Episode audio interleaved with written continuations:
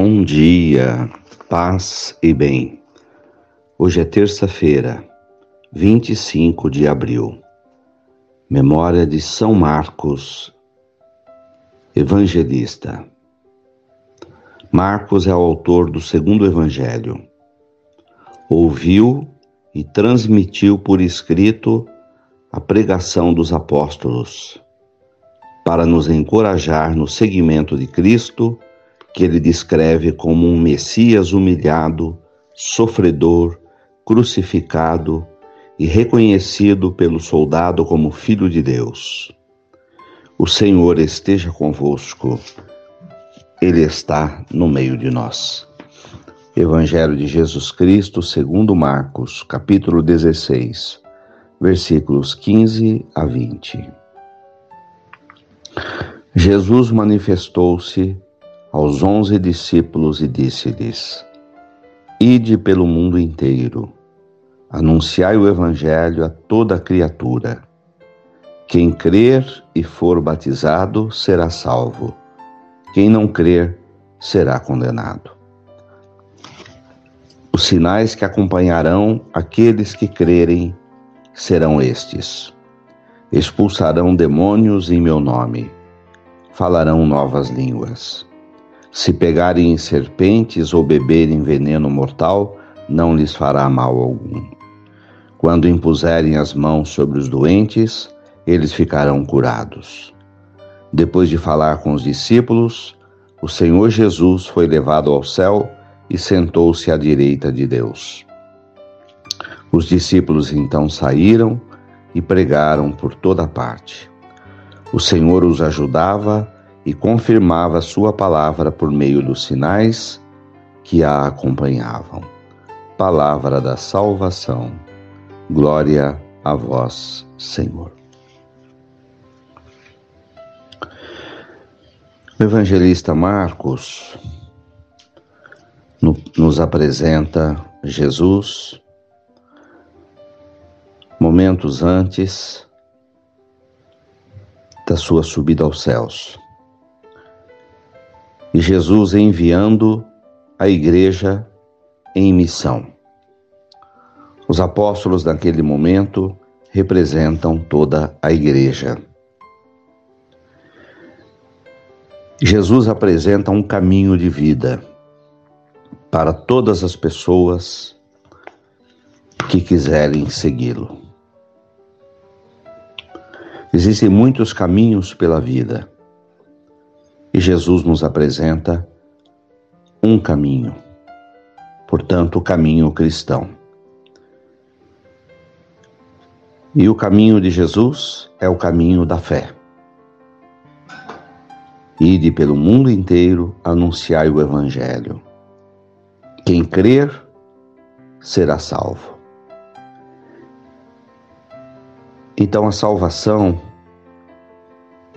vem de se abraçar esse caminho, que é o Evangelho, tudo aquilo que Jesus ensinou, ali está nesse caminho, é seguir o caminho que já foi percorrido por Jesus, que foi percorrido pelos apóstolos, por milhares de cristãos ao longo dos séculos. É o caminho do amor, da caridade, do amor fraterno, da bondade, da generosidade. Este caminho leva à salvação. O que significa salvação? Traz a felicidade. A pessoa sente-se salva, sente-se feliz, sente-se amparada, coberta pela graça de Deus. E Jesus apresenta os sinais que acompanharão aqueles que crerem expulsarão demônios em meu nome. A palavra demônio aqui é simbólica. O demônio é o símbolo do mal. No meio do caminho da vida, nos encontramos com pessoas de toda espécie, pessoas de bem e pessoas de mal. Não é fácil conviver com pessoas ruins, com pessoas difíceis. No entanto, quem está possuído pelo amor de Deus consegue expulsar do seu caminho esse demônio, essa situação difícil, essa pessoa difícil. Falarão novas línguas. A linguagem que Jesus nos anuncia é a linguagem do amor, do entendimento, da paz, da harmonia. Se pegarem em serpentes ou beberem algum veneno mortal, não lhes fará mal algum. A serpente, o veneno, simboliza a maldade. É claro que vamos atravessar caminhos de maldade. Jesus passou pelo meio do mal e não se contaminou pelo mal e venceu o mal. Esse também é o nosso destino. Quando impuserem as mãos sobre os doentes, estes ficarão curados. Estas são esta é a missão das mãos: abençoar, acarinhar, ensinar, trabalhar, usar as nossas mãos para fazer o bem, abençoar as pessoas, jamais amaldiçoar, transmitir bênçãos para as pessoas. Isso fará com que as pessoas fiquem bem, sintam-se curadas.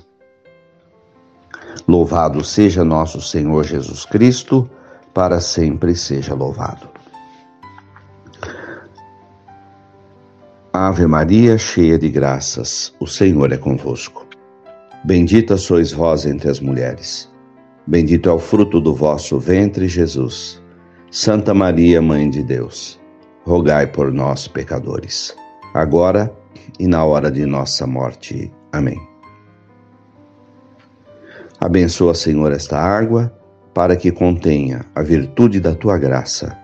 Em nome do Pai, do Filho e do Espírito Santo. Dai-nos a bênção, a Mãe querida, Nossa Senhora de Aparecida. Fiquem com Deus e tenham um bom dia.